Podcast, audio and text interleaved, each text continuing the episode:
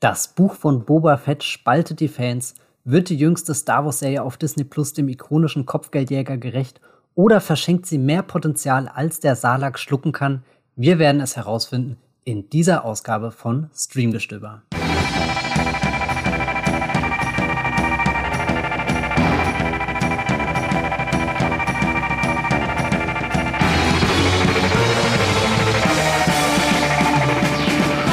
Hallo und herzlich willkommen zu einer neuen Ausgabe von Streamgestöber, dem Podcast hier bei Movieplot, in dem wir über alle möglichen Dinge reden, die irgendwo mit dem Thema Streaming zu tun haben. Dabei geht es natürlich meistens um Filme und Serien von Netflix, Amazon und Co. Heute haben wir uns eine Eigenproduktion aus dem Hause Disney Plus ausgesucht. Ihr habt es natürlich schon erraten. Es geht um das Buch von Boba Fett im Original The Book of Boba Fett, die zweite große Live-Action Star Wars-Serie, die jetzt exklusiv auf Disney Plus ihre Premiere gefeiert hat.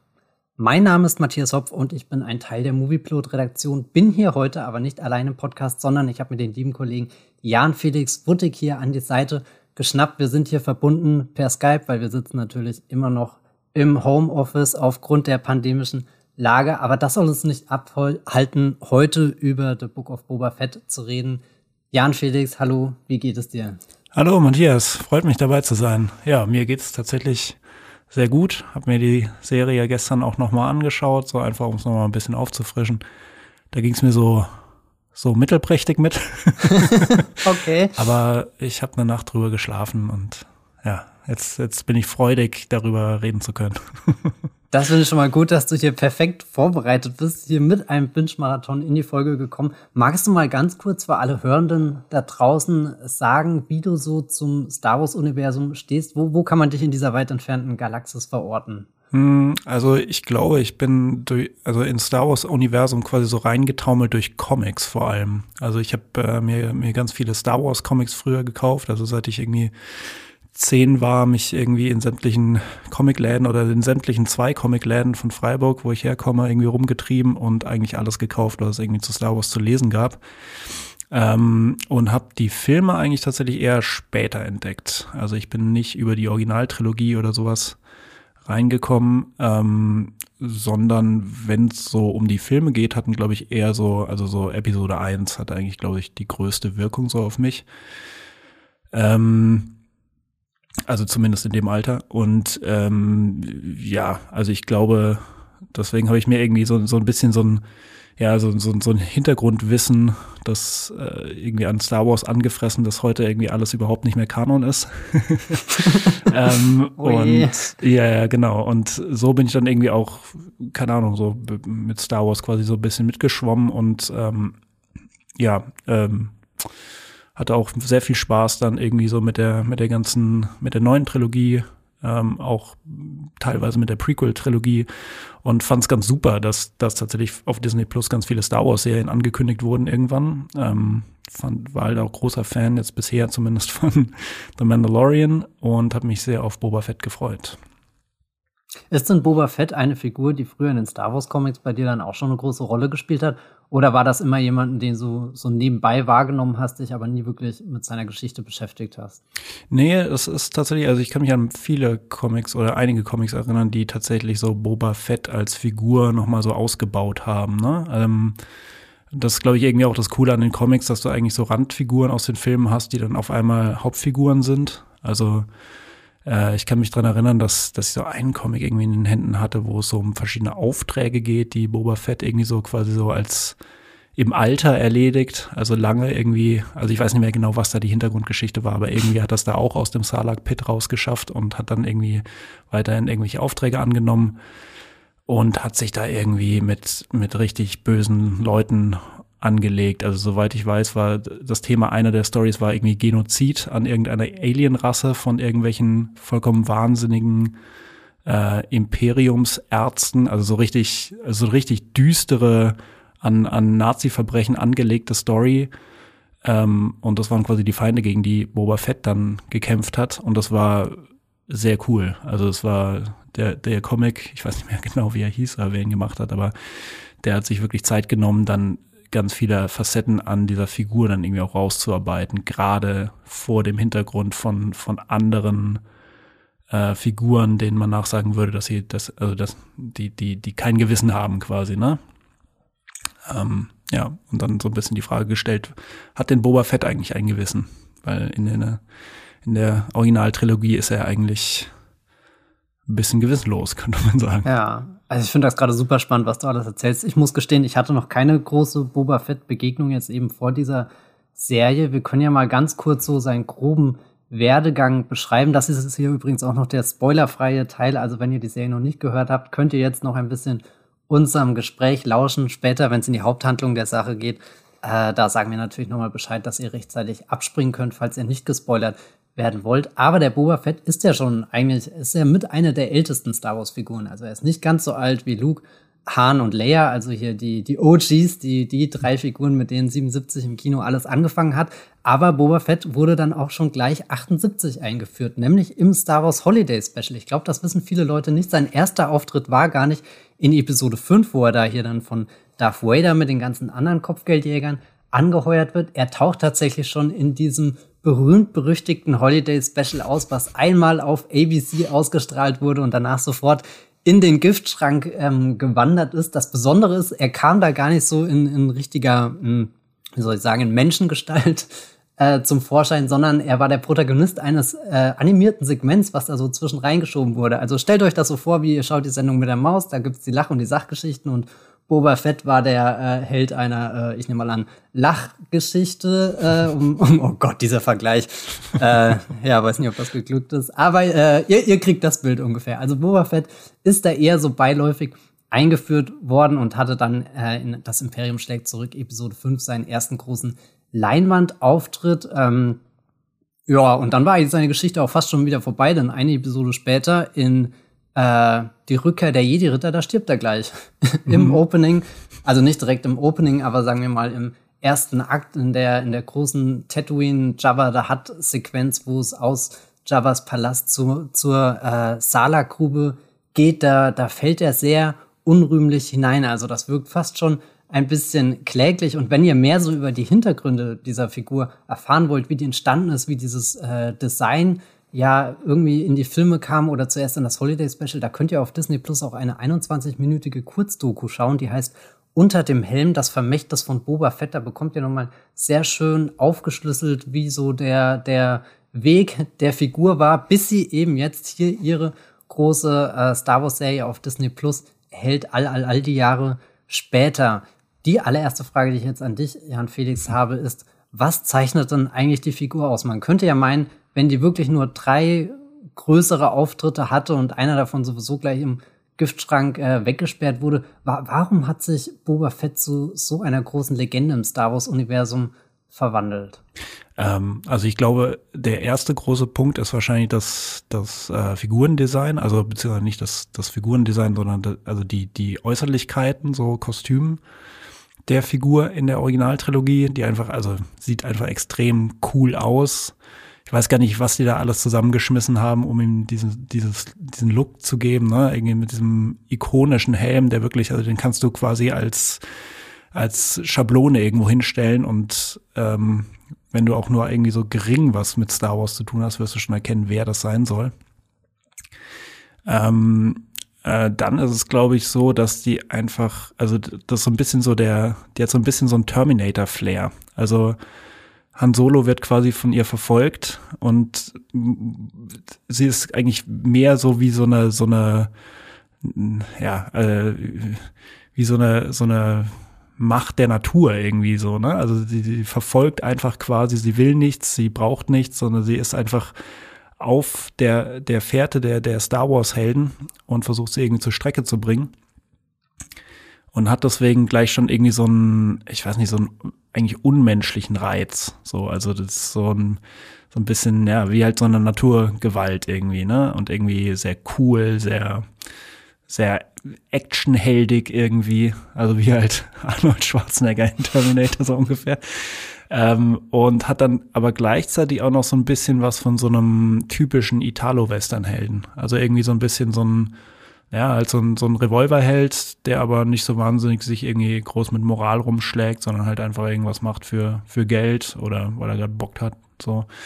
Ähm, und das sind, glaube ich, die Reize irgendwie so ein bisschen an der Figur. Ne? Also irgendwie so eine, so eine, so eine Coolness ähm, und äh, ja, ein sehr, sehr interessantes Äußeres.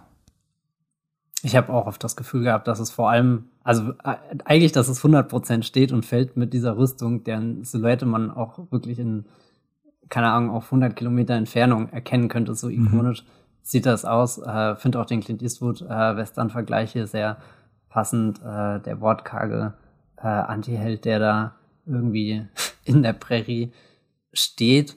Ähm, wenn jetzt diese, oder als diese Serie angekündigt wurde, der Boba Fett ist ja eigentlich schon, also ich meine, er ist inzwischen mehrmals zurückgekehrt. Wir erinnern uns, in den Prequels taucht er ganz kurz auf als äh, Sohn von Django Fett. Hier zum Beispiel in Episode 2 gibt es da mhm. einen, einen, einen sehr markanten Moment, in dem er den, den Helm von seinem Vater dann hoch hebt, also eigentlich den abgeschlagenen Kopf, aber ganz so ja, genau. grafisch detailliert wird dieser unglaublich abgründige Moment nicht. Aber vielleicht ist er auch deswegen jetzt im Internet so populär geworden, weil, weil das äh, Bild deutlich harmloser aussieht, als das es eigentlich ist. Aber ich glaube, man kann den Schmerz spüren. Boba Fett war auch schon äh, Teil der animierten Serien hier, wie zum Beispiel Star Wars. Äh, The Clone Wars. Und dann war ja mhm. seine, seine große Rückkehr, Episode, Staffel 2, Episode, äh, was war das, 6, glaube ich, von The Mandalorian, wo Tamara Morrison, also derjenige, der Django Fett damals in den Prequels gespielt hat, sprich den Vater aller Klone, der ist dann zurückgekehrt, um jetzt auch Boba Fett zum Leben zu erwecken, eben in diesem Mandalorian-Universum bekommt er jetzt seine eigene äh, Serie, das wurde angekündigt mit einer Post-Credit-Scene am Ende der zweiten Mando-Staffel, wo auch mhm. zurückgekehrt ist nach Tatooine hier in Jabba's Palast, trinkt er einfach ein, schießt schnell noch Bib Fortuna vom Thron, der sich da ausgebreitet ähm, hat. Das war ja ziemlich rasant und ich glaube auch für viele Fans unerwartet, dass Star Wars einfach mal in der Post-Credit-Scene die Ankündigung einer neuen Serie droppt. Das ist ja bis zu dem Zeitpunkt auch nicht passiert. Was waren denn damals deine Erwartungen, die du an dieses erste große Spin-off-Projekt hattest, was aus dem Mandalorian hervorgegangen ist? Also ich dachte erstmal so, okay, das ist richtig cool. So, das wird richtig super. Und ähm, also gen ganz generell habe ich mich sehr gefreut, dass einfach neue Star Wars-Serien kommen und das irgendwie auch so offensichtlich der, der Vibe bei Disney gerade der ist, dass sie einfach aus Serien noch weitere Serien entwickeln. Was für mich einfach bedeutet, wir werden irgendwie in Zukunft 50.000 Serien haben. und ähm, darüber habe ich mich sehr gefreut und fand auch die Idee irgendwie sehr cool. Also zum damaligen Zeitpunkt wusste ich noch nicht so genau, wo es überhaupt hingehen soll damit. Weil da war ja erstmal so angekündigt, okay, also er schießt jetzt irgendwie Bib Fortuna ab, er setzt sich auf diesen fetten Sessel, ähm, wo, ich weiß gar nicht, ob Jabba da jemals drauf Platz genommen hat. Ich meine, ist ja Das finde so ich eine gute Frage. Sieht nicht irgendwie nicht so aus, als als wäre das so für seine Körperform irgendwie angepasst, aber wie auch immer. Ähm, jedenfalls ähm, wusste ich nicht so ganz genau. Okay, erzählt es jetzt quasi so die Geschichte, die die dann vor uns liegt. Also dass er quasi versucht, die die äh, das, das äh, Verbrecher-Imperium da irgendwie an sich zu reißen, was sich dann letzten Endes als wahr herausgestellt hat? Oder geht es vielleicht irgendwie, weil es ja The Book of Boba Fett heißt, ne? Also es klingt so episch, so als, als würden auch andere Geschichten dann erzählt, also ein ganzer Werdegang eigentlich. Ähm, geht es dann irgendwie quasi mehr um Vorgeschichten oder sowas. Ähm, und als es dann klar war, was die Serie erzählen soll, ähm, fand ich das immer noch sehr geil. Also ähm, fand ich sehr cool, weil das eben Aspekte von Star Wars und von dieser Welt irgendwie beleuchtet, die man noch nicht so gesehen hat. Ähm, und alles, was irgendwie mit Boba Fett zu tun hat und irgendwie weitergeführt hat, weiterführt, freut mich erstmal. So, das fand ich erstmal cool. So, das passt auch irgendwie in das Mandalorian-Konzept, so mit dem ganzen sehr western-nahen Thematik. Und äh, ja, das fand ich erstmal super. Wie ging es dir damit? Also ich glaube, von den vielen Star Wars-Serien, die da auf einen Schlag dann angekündigt wurden, war Boba Fett irgendwie die Serie, wo ich am ehesten mit den Schultern gezuckt habe. Aber ich glaube, das liegt einfach daran, dass ich kein großer Boba Fett-Fan bin. Und ihn in der zweiten Mendo-Staffel auch eher so als das äh, äh, überflüssige Rad am Wagen hier wahrgenommen habe, weil irgendwie mit Mando hast du ja schon diese coole westernhafte Kopfgeldjäger-Figur und, und der wurde in den zwei Staffeln halt so gut ausgebaut, dass, dass du auch dieses innere Leben hinter der coolen Hülle irgendwie greifen konntest. Also dieser geniale Kniff, äh, den, den ruchlosen Kopfgeldjäger in einen äh, Vater oder in eine Ersatzvaterfigur mhm. zu verwandeln, die da dann mit dem kleinen Grogu Baby Yoda hier durch die Galaxis zieht. Weiß nicht, das, das hat irgendwie so für mich den, den, den Platz in meinem Star Wars Herzen gefüllt, wo ich nie wusste, ob denn jemals überhaupt seine Figur füllen wird. Boba Fett war es zumindest lange Zeit nicht. Und naja, dann mhm. kam eben äh, Din Jaren da hinein. Äh, auch Petro Pascal ist ja sowieso ein Schauspieler, den ich mag. Ja, und ich weiß nicht, dann, dann kam halt einfach noch Boba Fett dazu und er war halt einfach noch dabei und obendrauf und zusätzlich und ja, deswegen konnte ich, also ich, ich bin ja generell für vieles begeistert, was, was, da, äh, was das Thema Star Wars angeht, aber bei Boba Fett hatte ich zum ersten Mal das Gefühl, ja, ich weiß nicht, da kommt jetzt irgendwas, dem ich einfach mal neutral gegenüberstehe mhm. und das einfach mal auf mich zukommen lasse und schau, wie das wird. Ich glaube, den spannendsten Aspekt, das hast du jetzt auch schon angesprochen, finde ich an der äh, Serie die Tatsache, dass sie halt wirklich so aus The Mandalorian heraus entstanden ist und dass das jetzt zum ersten Mal im Star Wars-Universum der Fall ist, dass sowas direkt miteinander verknüpft ist. Also wie, mhm. wie bei dem großen Marvel-Vorbild, dass ja gerade alle Hollywood-Studios irgendwie versuchen nachzueifern. Und ich meine, wir, wir haben eigentlich eine riesengroße Star Wars-Geschichte mit Episoden, neun Episoden, die eine ganze Skywalker-Saga erzählen. Also da sind schon viele Dinge, hängen da miteinander zusammen. Aber dass du jetzt wirklich so ein, so ein Cinematic Universe aufbaust, äh, also da würde ich schon nochmal so, so einen Unterschied hinstellen. Und da habe ich das Gefühl, dass John Favreau, der hier die Mandalorian-Serie und jetzt auch die Boba Fett-Serie mhm. geschaffen hat, so der Erste, der das richtig bei Lucasfilm hinkriegt. Und die Zukunft ist ja auch schon geplant. Also es gibt ja weitere Spin-off-Ideen, wie zum Beispiel eine Ahsoka- Serie über Ahsoka Tano, eine mhm. Figur, die auch erst zuerst in Animationsserien wie The Clone Wars und Star Wars Rebels aufgetaucht ist, dann in der zweiten Staffel von The Mandalorian eingeführt wurde, zum ersten Mal im Live-Action-Gewand. Ich habe das Gefühl, eh diese zweite Mendo-Staffel ist so eine Drehscheibe geworden für, mhm. äh, wir holen jetzt tausend Figuren rein und schauen mal, in welche Richtung wir sie als nächstes schießen können. Ja, ja genau. Also auch nicht unbedingt schlecht so, also auch nicht schlecht gemacht, fand ich, aber es stimmt schon so, das, das fällt schon auf, dass da irgendwie Figuren so hervorgeholt werden, wie so Karten aus einem Deck und also, ja, schaut mal hierher. das gibt's oh jetzt Gott. vielleicht in Zukunft mehr. Karten aus dem Deck, da muss ich wieder an Yu-Gi-Oh! Zeiten zurück. ja. Aber äh, hier, was zeichnet dann jetzt diese Boba Fett-Serie aus? Weil ich glaube, was ich so am interessantesten finde, ist die Idee, die da drinne, äh, die da im Raum steht, dass das eine Unterweltserie wird, dass wir hier mhm. diese diese ganze kriminelle Welt im Star Wars-Universum näher kennenlernen. Das wurde ja zum Beispiel in diversen Clone Wars-Episoden schon angerissen, auch in Solo Star Wars Story hier, dem Han Solo Prequel, mhm. Spin-off-Film mit Alden Ehrenreich in der Hauptrolle. Der stellt uns ja verschiedene Syndika äh, Syndikate vor und sagt, naja gut, es gibt auf der einen Seite die, die ganz große Ebene, wo halt die Rebellen gegen das Imperium kämpfen, aber wenn wir ein paar Schichten tiefer äh, eintauchen, kommen da ganz andere Organisationen zum Vorschein, die um Macht kämpfen. Mhm. Könntest du dir vorstellen, dass sowas wie der Pate im Star Wars-Universum funktioniert? also ich, ich glaube, dass ganz viel im Star Wars-Universum funktioniert. Also ich glaube, dass man das sehr gut da irgendwie einbinden kann. Ich weiß nicht genau, ob äh, The Book of Boba Fett, so wie es jetzt da steht, quasi irgendwie ein tolles Beispiel dafür ist, aber ähm, das kann man auf jeden Fall machen. Man kann das, glaube ich, auch sehr spannend machen. Also es ist irgendwie, man hat ja eigentlich bei jedem Film so eine Art von Heldenreise die von der Struktur irgendwie so verfolgt wird.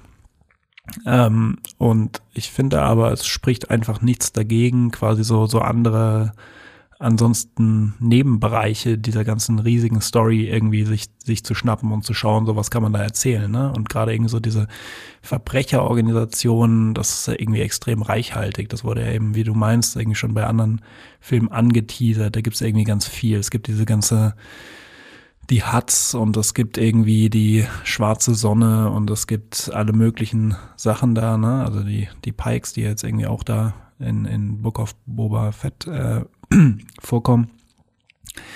Und ähm, das kann man irgendwie sehr spannend erzählen. Also man kann das irgendwie auch so, keine Ahnung, man könnte in so ein Game of Thrones äh, Ding reingehen und quasi irgendwie so diese politischen Ränkelspiele sich irgendwie mal vorknöpfen oder ähm, oder eben so, ne, also was wir eigentlich auch schon ein bisschen meinten, so es ist so so nach der Pate-Vorbild. Also irgendwie Timothy Morrison ist so ein bisschen, hat auch ein bisschen sowas von, als hätte sich irgendwie vorher nochmal die ganze Trilogie irgendwie vorher reingezogen, also die, der Pate-Trilogie und irgendwie sich so ein paar zurückgenommene minimalistische äh, Gesten und Mimiken irgendwie von, von Marlon Brando abgeschaut.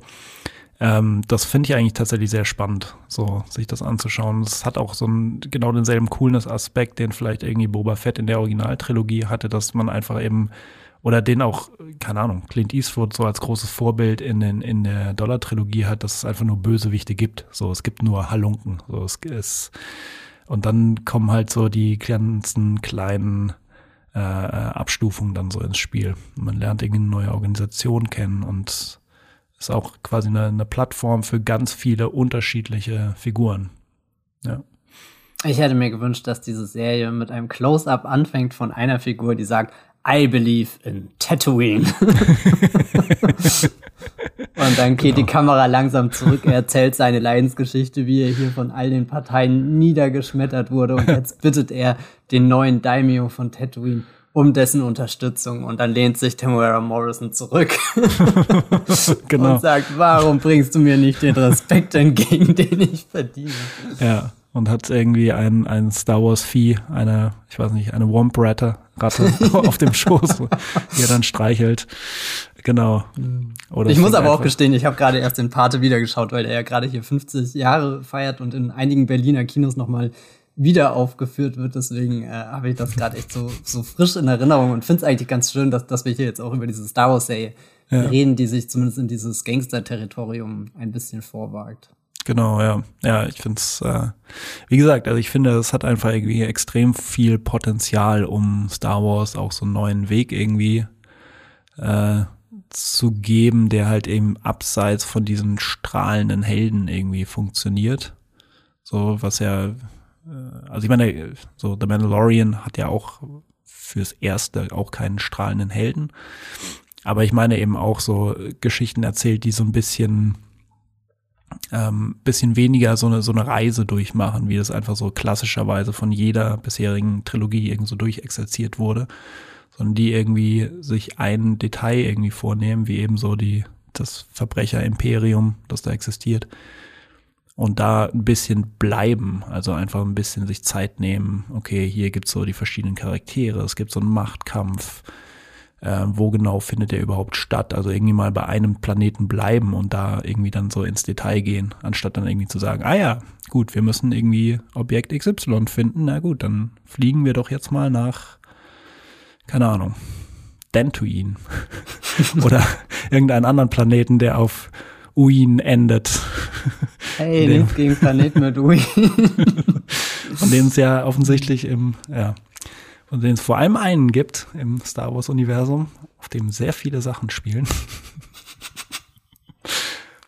Ich glaube, das ist der Punkt, wo wir schon uns langsam so der richtigen Handlung der Serie annähern könnten. Deswegen spreche ich hier mal die schon angekündigte Spoilerwarnung aus. Bisher haben wir die Serie nur so grob gestriffen, ein bisschen ein Gefühl dafür geschaffen, was uns erwartet. Und jetzt würde ich sagen, steigen wir volle Kanne ein. Das Buch von Boba Fett. Wir sind wieder auf Tatooine. Boba Fett ist wieder auf Tatooine. Er ist jetzt der neue Herrscher. Und was ich ja ganz spannend finde auf den ersten Blick, ist die Struktur der Serie. Das ist nämlich ein bisschen anders als bei The Mandalorian. Da sind wir ja eigentlich von Woche zu Woche zu einem neuen Planeten gehoppt, haben da ein kleines Abenteuer erzählt und die große Geschichte, die so durchgängig erzählt wurde, war, wie diese ja, Bindung zwischen Baby Yoda und äh, dem Mendo entsteht und dazwischen dann ganz viele Side-Quests, die gelöst äh, werden, um die Rüstung abzugraden und keine Ahnung was mhm. zu tun. Und die Boba Fett-Serie entfaltet sich jetzt in sieben Episoden das ist die erste Staffel. Der Umfang, die gehen wieder so zwischen 38 und 59 Minuten, habe ich gerade noch mal nachgeschaut. Also auch wieder flexibel. Was ich eigentlich mag, dass, dass diese Serie nicht so starr in irgendwie, keine Ahnung, wir müssen unbedingt die 42 Minuten Marke jedes Mal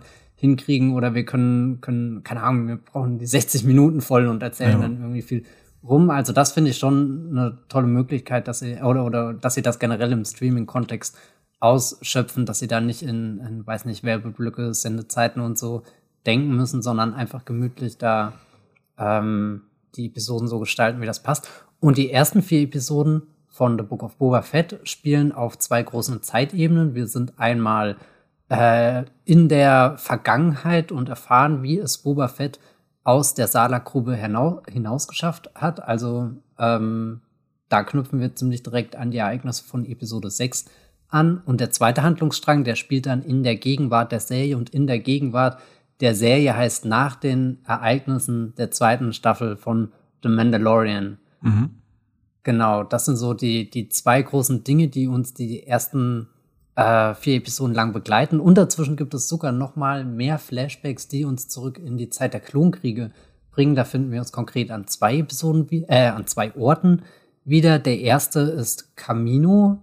Da sehen wir den jungen Boba Fett, wie er nachts aufwacht und dem Schiff seines Vaters hinterher schaut, das da in der Dunkelheit verschwindet. Also uns auch irgendwie Boba Fett äh, in sehr jungen Jahren in, in Einsamkeit zeigt. Und der zweite Flashback führt uns ja nach Geonosis in die Arena, wo das Finale von Episode 2 mhm. stattfindet. Und da bekommen wir nochmal den Moment kurz zitiert, den ich vorhin schon angesprochen habe, wo er eben ja den Helm, Schädel, Kopf seines Vaters in Händen hält. Also nochmal Boba Fett in Einsamkeit. Ist das was, was dich auch in diesen ersten vier Episoden beschäftigt hat, die, die Einsamkeit von diesem Charakter? Ja, also, also ich glaube, so seine Einsamkeit ist vielleicht nicht unbedingt so das erste, woran ich da denke. Ne? Also der Film macht es natürlich schon, dass er das so rausstellt, aber ich finde, so ein bisschen mehr geht es dann vielleicht irgendwie eher so um eine Art von Vermächtnis. Also es ist eher, also das Gefühl hatte ich, so dass es quasi um so eine äh, so eine Handlung geht, die irgendwie die mit Schmerzen anfängt, die sich dann irgendwie in so einer Kopfgeldkarriere ähm, äh, äh, ergießt und die eigentlich immer so weitergeführt wurde und jetzt irgendwie an so einer Art Wendepunkt ist, wo, wo Boba Fett einfach sagt, so ja, genug ist genug. Ähm, aber ja, die Einsamkeit. Hm. Also, wenn, finde ich, stellt die Serie sie dann aber irgendwie auch nicht so wahnsinnig gut raus. Also es ist nicht so ein, so ein, so ein Ding, wo ich so das Gefühl habe, ah, okay, das, das, da will jetzt jemand, dass ich sehe, okay, das ist eine einsame Figur. Oder das, das, das, da, da macht die Einsamkeit irgendwie was mit dieser Figur. Sie ist ja auch eigentlich immer umgeben, quasi irgendwie von, von, äh, ähm, von Leuten oder sucht sich irgendwie Leute oder ähm, baut ja auch quasi dann irgendwie ein Imperium auf oder umgibt sich zumindest irgendwie mit, mit Gleichgesinnten. Ähm, aber es ist ein interessanter Aspekt auf jeden Fall, den du da anschneidest, weil es stimmt natürlich total. Also es stimmt irgendwie, dass äh, im Grunde genommen ja schon irgendwie so in der Prequel-Trilogie Boba Fett einfach die, also der bleibt ja einfach quasi in seinem Zimmer auf Camino, hat irgendwie auch nur einen, einen Vater, nachdem der sich um ihn kümmert, beziehungsweise irgendeinen, ich weiß nicht, Erziehungsdroiden oder sowas, glaube ich noch. Und aber ist ansonsten einfach allein, weil sein Daddy dann irgendwie ständig auf irgendwelchen Attentätermissionen unterwegs ist. Das ähm, ja, ich weiß nicht, also das, das hätte die Serie besser aufgreifen können. Wie, wie so vieles, ja. ich mal kurz an dieser Stelle sagen. Aber also ging es dir dann so, dass du so dachtest, okay, das, da sehe ich gerade, das soll eine einsame Figur sein, so die Boba Fett ähm, leidet unter seiner Einsamkeit? Also ich finde den Aspekt zumindest interessant und ich meine, ich muss dir auch gleich schon zugeben, dass die Serie nicht sehr tief immer eindringt in die Figuren, auch wenn vieles so angerissen wird und mhm eines der schönsten Anreisen war eben für mich dieser, dieser Flashback zurück zu Camino, wo du halt nochmal diesen Kontrast hast. Auf der einen Seite der erwachsene Mann, der da gerade in der Gegenwart aus dem Salak raus äh, sich äh, irgendwie kloppt mit mhm. letzten Kräften, dann eben auch allein durch die Wüste geht und dann ist er da wieder zurück. Äh, es regnet und das ist ja sowieso irgendwie und dann, dann schaut er doch da in die Scheibe und dann geht die Regentropfe wie so, so eine Träne bei ihm äh, durch die, äh, äh, über die Fensterscheibe, über seine Wange mhm. drüber und so weiter. Also das waren irgendwie sehr eindrucksvolle Bilder, wo ich mich dann schon gefragt habe, oh Gott, geht's dem Armen gut? und dann wäre für mich, ich meine, das hast du auch schon angedeutet, eigentlich so, so die, die große Charakterentwicklung, die er jetzt in dieser Serie durchläuft, quasi wie er hin zu der Familie kommt, die er näher hatte, obwohl er ja rein theoretisch aus der größten Klonfamilie der Galaxis stammt, also so ja. viele äh, Brüder, sage ich jetzt mal, hat glaube ich sonst kein kein anderer äh, äh, keine andere Figur im Star Wars Universum, aber es hat ihnen ja keineswegs irgendwie eine Geborgenheit oder Sicherheit gegeben oder so. Oder schöner Kontrast jetzt auch, wenn ihr die, die Animationsserie Star Wars The Bad Batch schaut, da gibt's ja auch mit Omega mhm. eine Figur, die irgendwie mit diesen, diesem Bad Batch, diesen, diesen ausgestoßenen Klonkriegern jetzt in der Zeit zwischen Episode 3 und 4, die dort eine, eine Heimat, eine Familie findet. Und all das hatte Boba Fett nicht so. Wir haben ihn, wir haben auch schon ganz am Anfang gesagt, so er ist halt dieser einsame, stumme Kopfgeldjäger, der, der halt so als Professional da irgendwie durch das Star Wars-Universum geht, einen Auftrag nach dem anderen annimmt, auch richtig geschätzt und gefürchtet wird für irgendwie das, was er kann. Und jetzt kommt die Boba Fett-Serie daher und sagt, okay, und jetzt suchen wir ähm, das Menschliche in der mhm. Figur und, und dann gibt's dann verschiedene Stationen, die ihn, ähm, die, die diesen, diese harte Rüstung aufbrechen. Also wortwörtlich dadurch, dass die Rüstung von ihm ja auch äh, zu, zu manchen Teilen durch was ganz anderes ersetzt wird, dass er da nicht immer drin ist, sondern zwischendrin ja auch eher mal mit so einer Mönchskutte äh, rumläuft, ja. also etwas, was ihm ja gar nicht mehr diesen, diesen krassen Schutz auch irgendwie verspricht oder, oder auch diese, diese, diese, diesen Ball, den er hochzieht zwischen sich und der Welt, sondern jetzt muss er lernen, irgendwie, wie er mit den Sandleuten auf Tatooine zum Beispiel kommunizieren kann. Und, und später ist das dann ja auch ein Motiv mit, gut, er will der neue Herrscher von äh, Tatooine werden, will allerdings nicht mit Angst herrschen, sondern mit Respekt. Das ist ja der eine große Satz, der, glaube ich, 800 Mal in den Trailern davor ja, gefallen genau. ist. Nur sein Problem ist halt, er ist im Endeffekt immer noch allein. Er hat zwar Fennec Shand hier als Verbündeter an seiner Seite, aber ansonsten fehlt ihm auch irgendwie diese große Mafia-Familie, die ja Michael Corleone irgendwie von Anfang an hat. Irgendwie. Ja. Michael Corleone hat ja auch irgendwie so im, im ersten Part sagt er, ja, das ist meine Family, aber mit der habe ich nichts zu tun. Ich bin der Einzige, der normal hier geworden ist. Und am Ende von der Parte 2 siehst du Michael Corleone, wie er endgültig irgendwie zum dunkelsten Herz dieser Familie ja. geworden ist und sich selbst genau. die, die eigenen Familienmitglieder vor ihm fürchten äh, mhm. müssen oder so. Und ich, ich glaube, für, für Boba Fett wäre das auch, äh, oder, oder ist das ein, eine große Aufgabe in dieser Staffel, sich so eine Familie um sich herum aufzubauen. Also irgendwo steckt da schon das Motiv vom Einzelgänger zum, zum, ja, zum Mensch, der sich mit anderen Figuren umringt, drinne. Aber ich habe auch das Gefühl, dass in meinem Kopf da deutlich mehr stattfindet, als mir die Serie eigentlich an die Hand gibt. Also ich finde es ehrlich gesagt spannend, darüber zu reden, mhm. als wenn ich es schaue, fühlt es sich immer ein bisschen unbefriedigend und unverdient an, was vielleicht auch daran liegt, dass sein Sinneswandel Kannst du darüber mal sprechen, ja. wie dieser Sinneswandel illustriert wird, ob der überhaupt illustriert wird? Also wo ist der Punkt, wo, wo dieser knallharte Kopfgeldjäger sagt, so,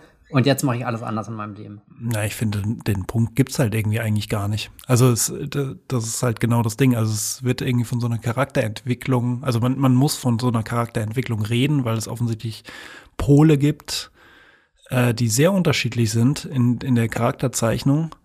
Äh, also sollte man annehmen, dass da irgendwie eine Art von Entwicklung stattfindet, aber das tut sie halt einfach nicht. Also ich finde, ähm, Boba Fett ganz am Anfang, mehr oder weniger, ist äh, immer noch so der eiskalte Killer quasi.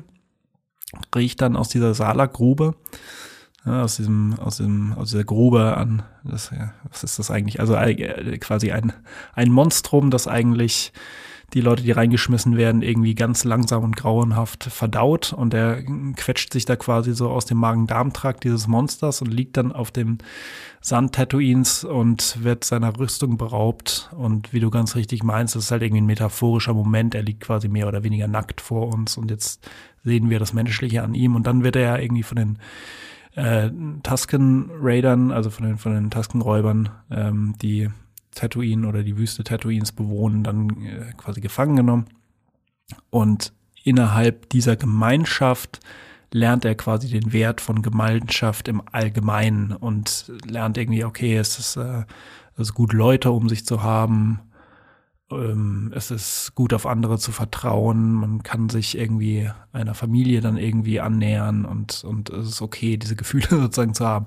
Das, das in der Theorie sozusagen, ja.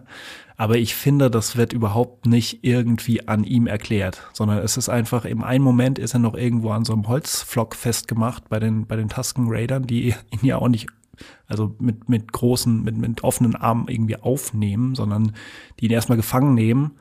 Und als er sich dann quasi genügend mit ihnen gekloppt hat, ähm, oder beziehungsweise zeigt, dass er irgendwie Monster ver vermöbeln und deswegen irgendwie so ein Taskenkind retten kann, da sagen sie dann, ja, okay, alles klar, also wir, wir geben dem mal eine Chance. So, ne? Das ist jetzt nicht so, als hätte er irgendwie so von vornherein irgendwie so eine tolle, große neue Familie gefunden.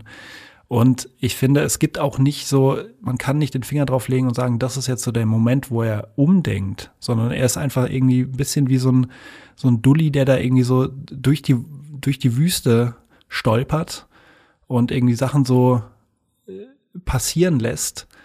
Und am Ende kommt irgendwie so ein bisschen raus, dass er jetzt, ja, dass, dass er jetzt da eigentlich so eine Familie gefunden hatte. Aber die, die Serie selbst erzählt das überhaupt nicht. Also es gibt irgendwie nicht so diesen, ah, okay, ich dachte erst, das wäre mein Leben, jetzt ist es aber das. So, es gibt nicht diesen Moment, wo irgendwie ein Fehler korrigiert wird oder irgendwie er irgendeine Art von Einsicht hat, die ihm sagt so, ah, ich dachte, ich wäre so ein harter, brutaler Killer, aber jetzt zeigt mir hier irgendwas, es geht auch anders. Sondern er wird einfach mit diesen Tasken konfrontiert und am Ende ist es dann seine Familie, so. Und irgendwie habe ich so das Gefühl, die, die Serie will dann von uns, dass äh, wir ihn annehmen und akzeptieren als einen geläuterten Mann, der jetzt ganz, also wirklich diametral andere Werte vertritt als die, die quasi uns angedeutet werden in der, in der Prequel-Trilogie. So. Wie hast du das empfunden? Oh je, ich kann echt viel unterschreiben, was du gerade gesagt hast. Also je länger ich auf die Serie zurückblicke und sie als Gesamtes betrachte, desto mehr bin ich schon fasziniert, dass es diese ersten vier Episoden gibt, wo du überdurchschnittlich viel Zeit hast, dich mal dieser Figur anzunähern, sogar aus zwei verschiedenen Richtungen, eben der gegenwärtige und der äh, vergangene Handlungsstrang. Und dann komme ich immer wieder an den Punkt, wo ich genau merke, ja, nee, aber dieses Grundelement, das ist überhaupt nicht abgebildet. Also es fehlt immer mhm. noch die Episode 0 von The Book of Boba Fett eigentlich. Also die, wo wir wirklich äh, erfahren, was, was ist denn das in dem Salak, was ihn, also oder zumindest ist für mich der Salak immer vermutlich der Ort, wo er seinen großen Sinneswandel hat. So, so zwischen Nahtoderfahrung und keine Ahnung was, da kommt die Säure langsam auf ihn zu, der jahrhundertelange Verdauungsschlaf im Innern der ja. Bestie und weiß nicht, die, die Folge handelt das ja auch ziemlich kurz und knapp ab. Also er ist ja vermutlich keine zehn Minuten in dem Ding äh, gefangen, was jetzt die Serienlaufzeit angeht. Und dann, dann bricht er da schon durch die Wand durch. Ich weiß nicht, also in meiner, meiner Traumvorstellung existiert wirklich so eine einstündige Episode, wo er in diesem Salak drinne ist und, und das wird dann so wie bei, hier kennst du diese Marvel-Serie Legion äh, mit Dan Stevens, ja. die so ein bisschen im X-Men-Universum angesiedelt ist. Und die macht ja auch immer so einen Deep Dive in seinen, seinen, seinen, seinen, seinen Kopf und, und zeigt uns da verschiedene Welten, verschiedene Wahrnehmungen und, und keine super psychedelisch ja, gestaltet. Ja. Also keine Ahnung, ob jetzt äh, genau diese, dieses Stilwut auch im ähm, Star Wars-Universum angebracht wäre, aber, aber ja, weiß nicht, irgendwas, wo, wo dir das Gefühl gibt, du, du trinkst ja jetzt richtig zu ihm ein. Und ich glaube, der, der Moment, der für mich da am ehesten rankommt in der Serie, ist, glaube ich, am Ende in der zweiten Episode, wo dann auch dieses Ritual bei den Sandleuten stattfindet, wo er da diese, diese Art Droge bekommt und dann so sich das, das Dünenmeer von Tatooine nochmal in die Wellen von, von Camino und so verwandelt. Ja. Also da habe ich das einzige Mal das Gefühl gehabt, da, da, da schöpft die Serie auch irgendwie so diese, diese, diese Traumabewältigung aus mhm. oder, oder noch gar nicht die Bewältigung, sondern erstmal überhaupt dieses Trauma darzustellen in der Serie und, und eigentlich habe ich gehofft, und ab dem Punkt, das ist jetzt das Sprungbrett, ab da geht's immer tiefer. Aber irgendwie musste ich dann auch schon feststellen, nee, das ist für The Boba, Boba, Book of Boba Fett ist das einfach das Level, wo, wo die ganze Serie drauf operiert und, und mhm. tiefer kommst du nicht. Also dieser, dieser, dieser riesengroße Sandkasten Tatooine, stellt sich heraus, der hat einfach nur eine 30 Zentimeter Sandschicht und danach ist schon Holzboden. Ja, total. Also ich, ich, ich würde die Episode, von der du da gerade redest, unglaublich gerne sehen. Also irgendwie einfach so eine Stunde kämpft sich Boba Fett durch verschiedene klebrige, organische Aha. durchs organische Gedärm von eines Salaks und äh, wird immer verzweifelter und quasi auf seine grundlegendsten menschlichen Dinge runtergebrochen und hat irgendwie einen Sinneswandel.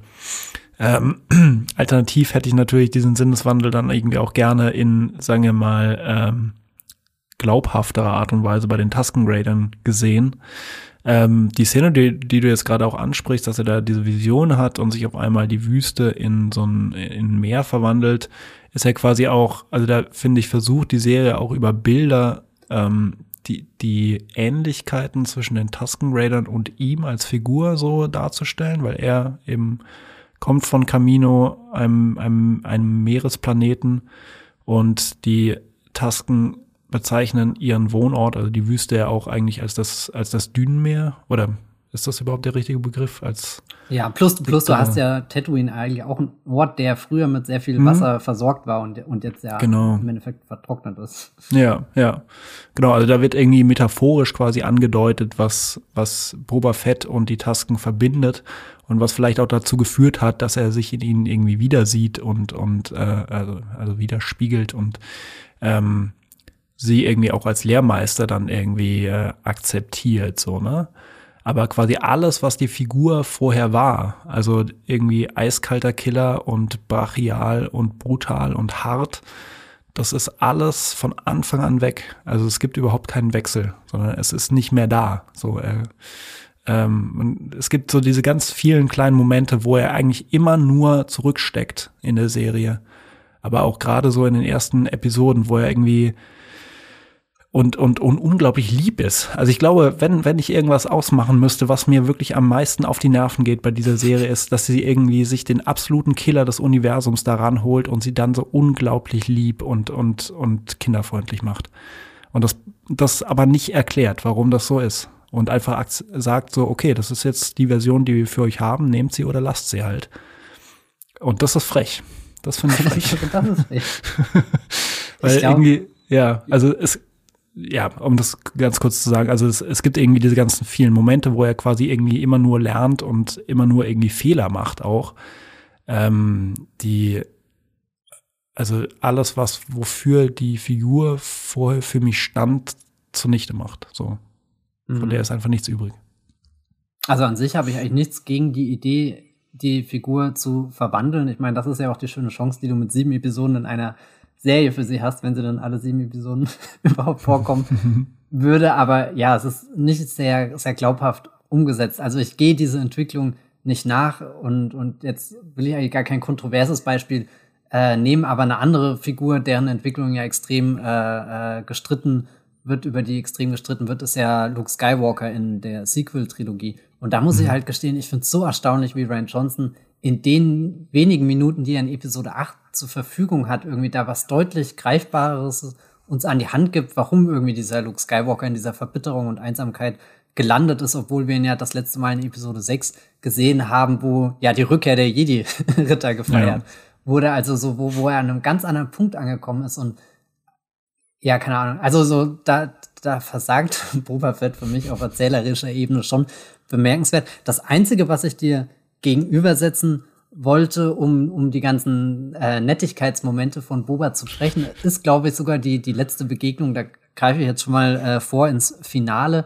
Da trifft er ja auf einen alten Widersacher und mhm. prügelt den in den Straßen von Mos Espa zu Boden. Also eigentlich den Ort, wo er gesagt hat, hier will ich als gerechter Herrscher auftreten, ja. jemand mit Respekt. Und dann gibt's wirklich eine tolle Einstellung von Tim O'Mara Morrison, wo du in seine Augen schaust und dir halt einfach denkst, um Gottes Willen, was ist denn gerade mit ihm passiert? Er hat da gerade mhm. jeglicher Realitätsverlust irgendwie äh, trifft ihn da und er fährt komplett aus der Haut und, und prügelt weiter und prügelt weiter. Und das fand ich, also da habe ich dann gemerkt, eigentlich will ich diese Geschichte doch sehen von diesem Anti-Helden, der da mit sich ringt, der versucht, was Gutes zu sein und jetzt springt in, aus ihm wieder wie so ein Facehacker irgendwie der, der Auftragskiller mhm. heraus und, und er kriegt gar nicht so richtig mit, wie er sich da so in Rage prügelt. Da, da gibt es auch gerade, ohne jetzt zu spoilern, im neuen Batman so eine Szene, wo halt die Batman-Figur so auf den Prüfstand gestellt ja. wird, wo sie einfach auch auf so einen, so einen, so einen, so einen kriminellen Burschen einprügeln und erst eine Figur aus dem Hintergrund halt rennen muss und merkst du gerade eigentlich, ja, was ja. du geworden bist. So, so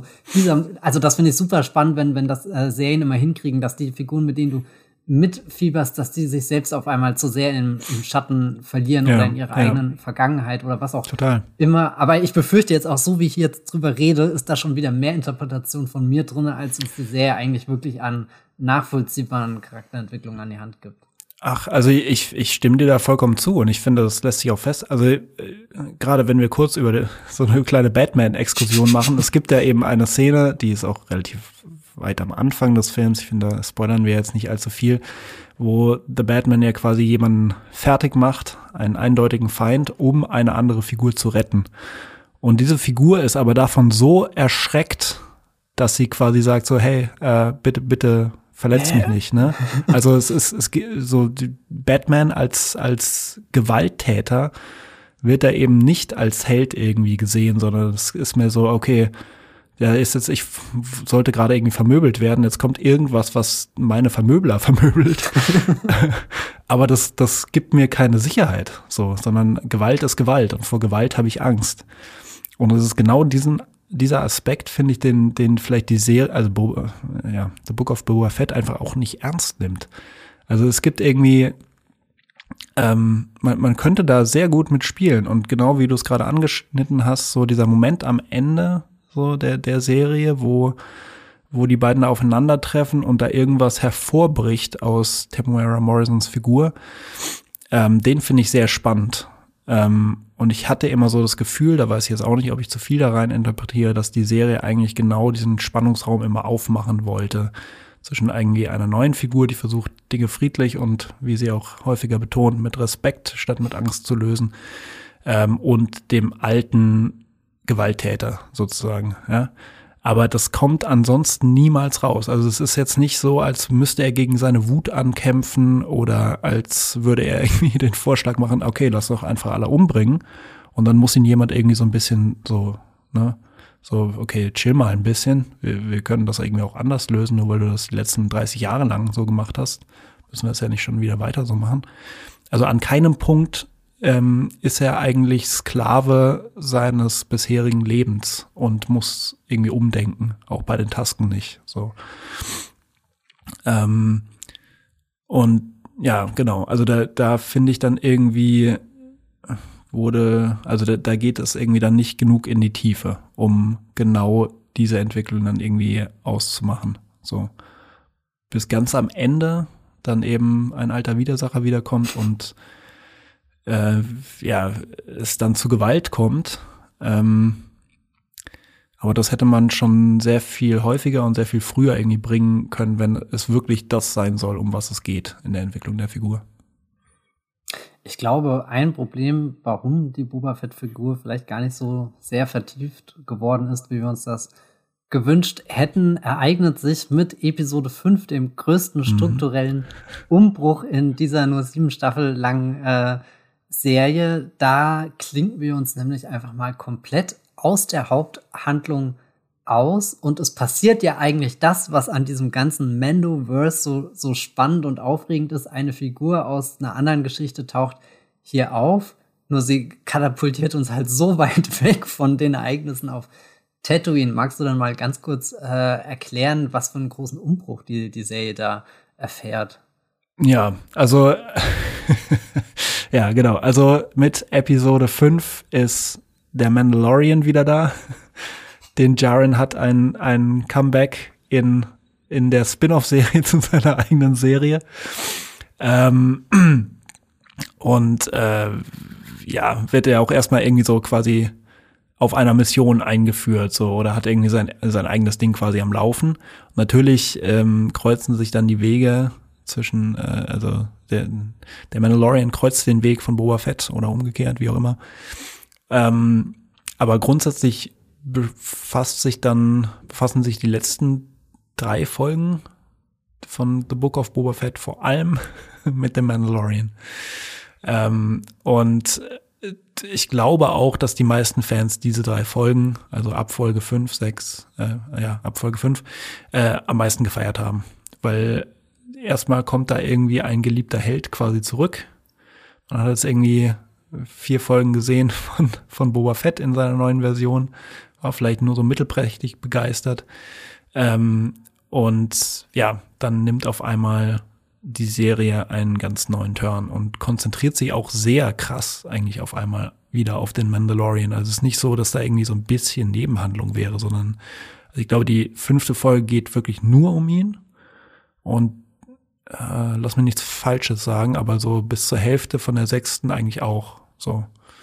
Oder sogar die komplette sechste nochmal und erst mit Folge sieben steigt es dann wieder bei Boba Fett ein. Aber ja, also Boba Fett hat in der sechsten Folge mal kurz ein Cameo in seiner eigenen Serie, wie das viele auf Twitter äh, umschrieben haben. Und ich glaube, am Ende der fünften Folge trifft äh, äh, Din Jaren kurz auf Fennec Shand und sagt ihr dann, ja, ja, ich mach mit bei eurem, hm. weiß nicht, Fezi auf Tatooine, aber kurz muss ich noch äh, was anderes erledigen. Also ich war auch sehr überrascht davon, dass sie, ich meine, völlig plausibel den Sharon als, als Nebencharakter in diese Serie reinzuholen, auch weil ja irgendwie mhm. diese Boba Fett Connection besteht durch die zweite Mando-Staffel, aber ich habe nicht damit gerechnet, dass er im Endeffekt für zwei Episoden komplett das Erzählen übernimmt und das ja auch alles dramaturgisch dann auf ihn gemünzt wird, dass ja, dieser, ja. dieser ganze Boba-Konflikt ja wirklich nur noch ganz weit hinten im Hintergrund stattfindet und wir uns stattdessen in, in einer Geschichte wiederfinden, die ich frühestens für The Mandalorian Staffel 3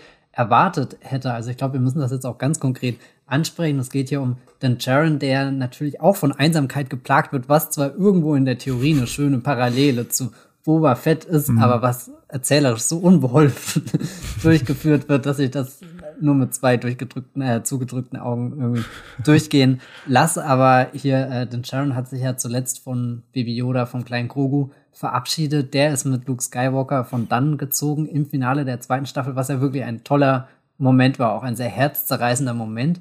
Und mhm. jetzt wirkt das irgendwie so schade, dass in einer anderen Serie einfach äh, geklärt wird. Also, ich meine, was soll das denn? Das ist doch die, die Mandalorian-Handlung. Die kannst du doch nicht einfach im Spin-off, wo wir eigentlich von einer ganz anderen Figur erzählen. Da kannst du doch jetzt nicht diese, diese, diese, diese große Zusammenführung mit Grogu bringen. Also, du kannst es schon, sie machen das ja auch. Und das sind dann auch die, die Momente, die mir am meisten irgendwie in der Serie gefallen haben. Und es tut mir sehr leid für mhm. Boba Fett, ja. dass, dass irgendwie die, die fünfte Folge meine Lieblingsfolge ist und aber sie hat halt nichts mit der eigentlichen Hauptfigur zu tun, sondern sie ist einfach sehr, sehr gut darin, äh, die Geschichte des Mandalorianers weiter ja. zu erzählen. Und ja, keine Ahnung, das äh, also ich frage mich oft, ob die äh, kreativen Köpfe, die hier beteiligt waren, dachten, sie legen diese zwei Folgen so als Home Run ein, irgendwie so, wir haben das jetzt geschafft, dieses Universum zu etablieren, wir haben es geschafft, all diese Figuren da einzuführen. Und jetzt holen wir die einfach nochmal zurück, weil wir es können. Mhm. Aber spätestens mit, mit den ganzen Charakteren, die dann noch in Folge 6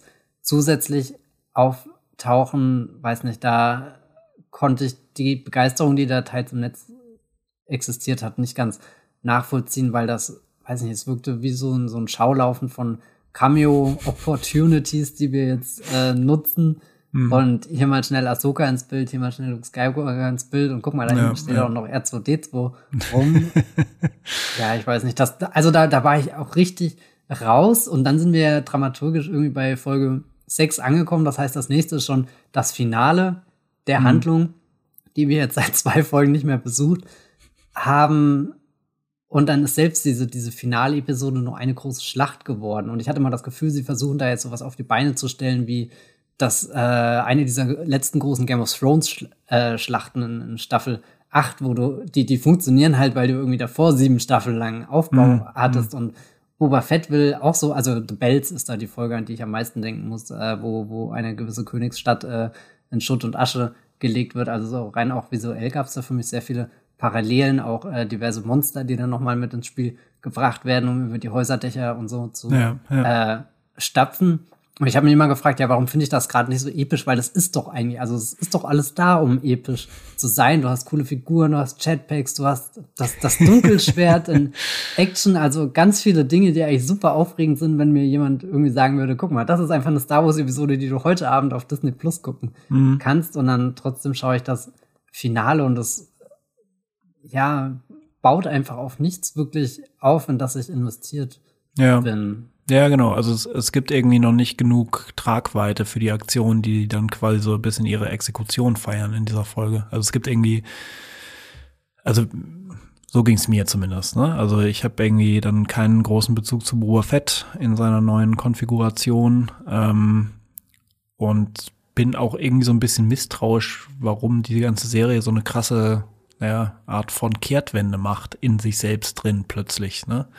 Also wo ich mir dann die Frage gestellt habe, ja, okay, aber also habt ihr dann irgendwie, habt ihr kurz vor der Produktion von Folge 6 oder Folge 5 dann irgendwie gemerkt, so, okay, unsere Test-Screenings kommen nicht so gut an und jetzt brauchen wir ganz schnell eine, eine Kehrtwende.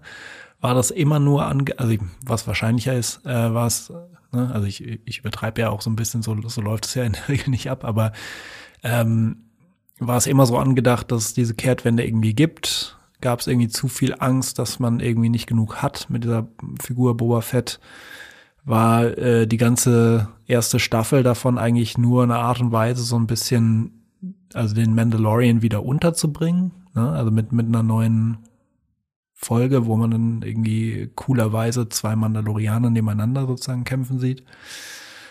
Ich weiß es auch nicht. Also es hat mich auf jeden Fall dann eher misstrauisch gemacht, als, als würde ich so einem ökonomischen Muster irgendwie da eher folgen, als einer coolen Filmhandlung. So.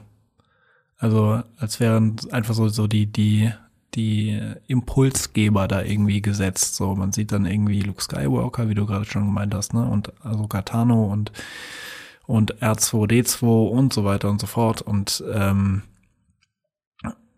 dann soll das irgendwie mich irgendwie überzeugen, weil es eine große Schlacht ist und äh, zwei Leute in ihren Rüstungen, die ich irgendwie cool finde. Und natürlich ist Baby Yoda wieder am Start und so weiter und so fort.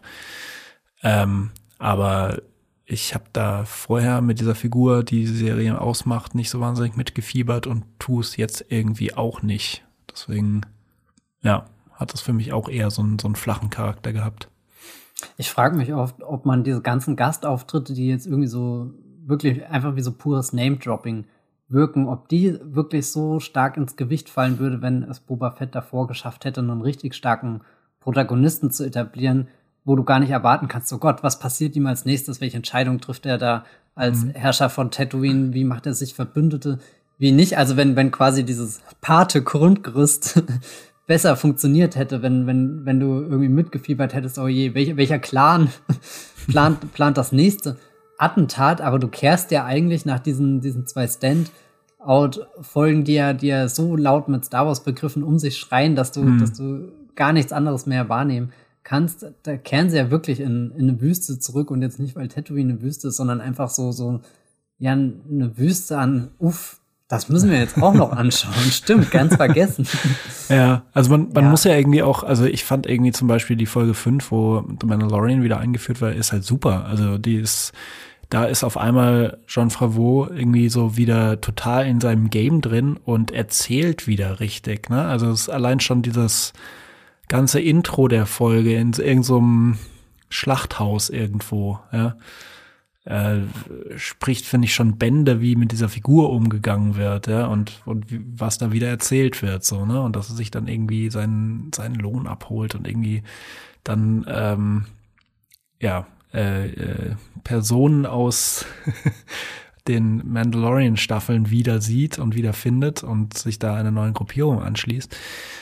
Ähm, dass dann auf einmal, ja, also das war so richtig, also auch irgendwie ein qualitativer Bruch dann. Also das, als, als wäre irgendwie es sehr viel einfacher für jemanden gewesen, mit The Mandalorian zu erzählen und toll zu erzählen, als eben mit dieser Figur Boba Fett.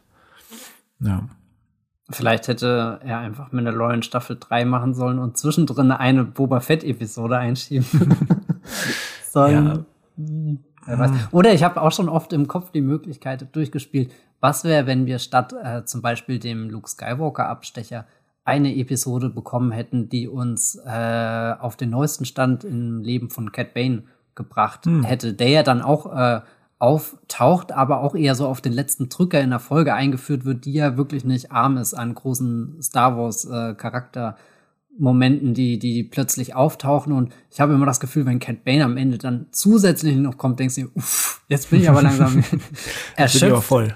hier und, und überleg mal, er hätte so eine, so eine Clint Eastwood Western Episode bekommen, wie er so sich langsam seinen, seinen Weg da in dieses Tatooine hineinschleicht von einer Ortschaft zur nächsten, zieht mhm. da die Leute aufspürt, den er an den Kragen will. Und dann hätte, glaube ich, auch diese große Begegnung im Finale. Also irgendwo habe ich das, was ich vorhin schon, schon angesprochen habe. Also vielleicht äh, hier Cat Bane ist die Person, auf die Boba Fett so energisch einprügelt, wo, wo sich Boba Fett komplett selbst verliert. Und, und damit soll auch so ein großer Bogen äh, geschlossen werden zu der Geschichte, den die beiden schon in The Clone Wars hatten und so. Also eigentlich was, wo, wo würdig ist für ein, ein Staffelfinale. Ja. Nur es, es kommt überhaupt nicht die, die Größe, die Tragweite des Ganzen rüber. Und ich glaube, da wäre es besser gewesen, wenn, wenn zum Beispiel Figuren wie Luke Skywalker und Ahsoka komplett aus dieser Serie mhm. gestrichen worden wären und vielleicht auch der Mendo-Grogu-Plot, so leid es mir tut.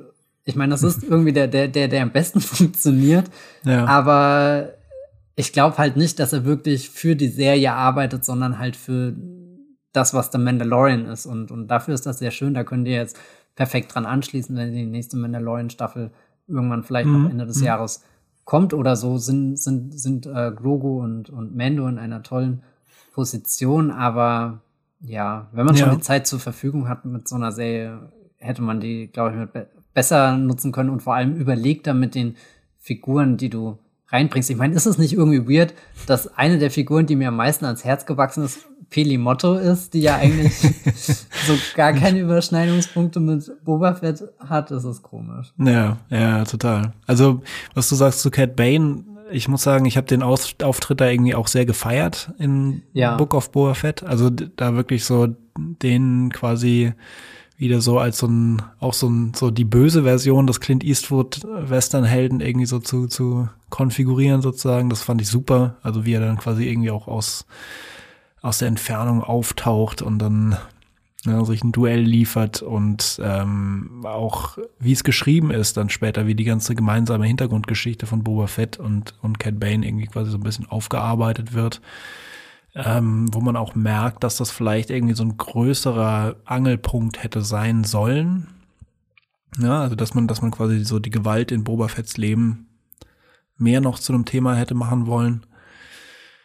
Ähm, den fand ich super, aber vielleicht hast du auch recht. Also vielleicht sollte man irgendwie, vielleicht hätte man da mehr draus machen sollen und das quasi das Ganze wie so, ähm, wie so zwei Pole zelebrieren sollen. So einmal Cat Bay und einmal Boba Fett, die quasi so sich aufeinander zubewegen und dann im großen Finale quasi aufeinandertreffen. Das wäre sehr spannend gewesen. Ähm, so wie es ist, gefällt es mir gut, aber hätten wir irgendwie mehr von Cat Bane gesehen und eben, wie du meinst, so, dass er sich irgendwo durchschleicht, dass er vielleicht hier und da irgendwie schon irgendwie Aufträge für das Pike-Syndikat erledigt und Leute ausschaltet und quasi eine wirkliche Bedrohung für Boba Fett und, und Design irgendwie darstellt. Ähm, das wäre vielleicht noch ganz spannend geworden, aber es ist natürlich irgendwie auch so ein bisschen spekulativ. Also Komplett. grundsätzlich ist auch der Werdegang von Boba Fett als Crime Lord spannend, bloß ist es halt offensichtlich irgendwie, also für meinen Geschmack nicht so gelaufen, wie es hätte laufen können. Hm. Ich meine, ich habe ja vorhin gesagt, dass äh, Din ein bisschen parallel zu Boba Fett da in die Handlung gebracht wird mit, er ist auch wieder einsam, er sucht da seine Familie hm. und, und, und, und, und. Überleg mal, Din wäre raus, Cat Bane wäre rein, Cat Bane ist einsam, aber glücklich damit. Sprich, du hm. hättest den, die Figur, die sich komplett im Gegensatz zu Boba Fett bewegt. Boba Fett, der eher daran scheitert, seine Familie äh, zu finden, Leuten zu vertrauen, sich äh, zu öffnen. Und Cat Bane, der genau das ist, was Boba Fett davor war und das einfach weiter durchzieht und dadurch ja. super erfolgreich wird und als großer Schatten immer, immer weiter in diese Serie hineinkommt, bis, bis der Schatten ganz Mos Espa über, überdeckt und Boba Fett dann irgendwie merkt, ha, und vor, keine Ahnung, 20 Jahren habe ich diesem Typ irgendwie direkt in die Augen geschaut und wir waren eigentlich die gleiche Sorte äh, Abschaum im Star Wars-Universum. Mhm, und jetzt sie an, wie sich die Dinge gewandelt haben, aber jetzt sind wir trotzdem wieder an dem Punkt, wo wir uns begegnen. Also da irgendwie auch so, so, so was Poetisches mit reinbringen, diese ja, zwei ja. einsamen Westernhelden und was die Zeit mit ihnen gemacht hat und so. Und das ist auch wieder so ein Punkt, wo, wo alles irgendwo da liegt, aber im Endeffekt, damit es funktioniert, muss ich jetzt sehr viel drüber erzählen und es, ja. die Serie bringt es irgendwie nicht von sich heraus. Und ich, also ich finde es wirklich schade, weil, weil ich glaube, es gibt super viele Dinge, in The Book of Boba Fett, die, die eine großartige Star Wars-Geschichte mhm. machen würden, aber wenige, die dann richtig gut umgesetzt sind. Aber hier Cat Bane, rein von der Präsenz, diese Zähne, die, die roten Augen, das war einfach schon eine gruselige Erscheinung mitten in der Wüste. Total, ja. Also ich meine, er ist ja auch einfach in, in, in Clone Wars und so weiter, ist er irgendwie auch schon eine eigentlich gruselige Figur, wenn man das für eine animierte Figur sagen kann. Ähm, ich finde ja. Ja. und ähm, das ist auch toll umgesetzt dann jetzt in, in, in Boba Fett. Ähm, da hätte man definitiv mehr mitmachen können, wenn man sich für diese Richtung irgendwie entschieden hätte. Und ich finde es auch gerade sehr spannend, so, ne, wie du es wie gerade gesagt hast, also dass man, dass man da irgendwie so eine gemeinsame, äh, ja, also so eine gemeinsame Entwicklung irgendwie nachvollzieht die irgendwie an unterschiedlichen Punkten ankommt. Ähm, und mehr noch irgendwie Cat Bane so als so eine Art Vaterfigur irgendwie für Boba Fett oder, oder so eine, so eine, so eine Lehrerfigur eher für Boba Fett irgendwie so ein, einbaut. Ähm, oder irgendwie als Konkurrenten in, in einer gewissen Hinsicht. Ähm, und, und damit irgendwie was macht und dann eben so das, genau so in, in eine Art von äh, Kontrast stellt. Also wer, wer unterschiedliche Lektionen gelernt hat, dann irgendwie, ne? Ist natürlich irgendwie schwierig, weil offensichtlich die Lektionen für Boba Fett jetzt irgendwie so innerhalb der letzten äh, äh, paar Episoden lagen und für Cat Bane müsste man dann irgendwie nochmal eine ganz neue Storyline erfinden, ähm, um das gegenüberzustellen. Ähm, aber das wäre super gewesen, ja. Ich meine, letzten Endes ist, ist das Problem immer noch das gleiche, ne? Also die, die Figur Boa Fett wird einfach irgendwie nicht mit ihren Gefühlen ähm, sonderlich gut erzählt, so dass ich daran glauben kann. Ja.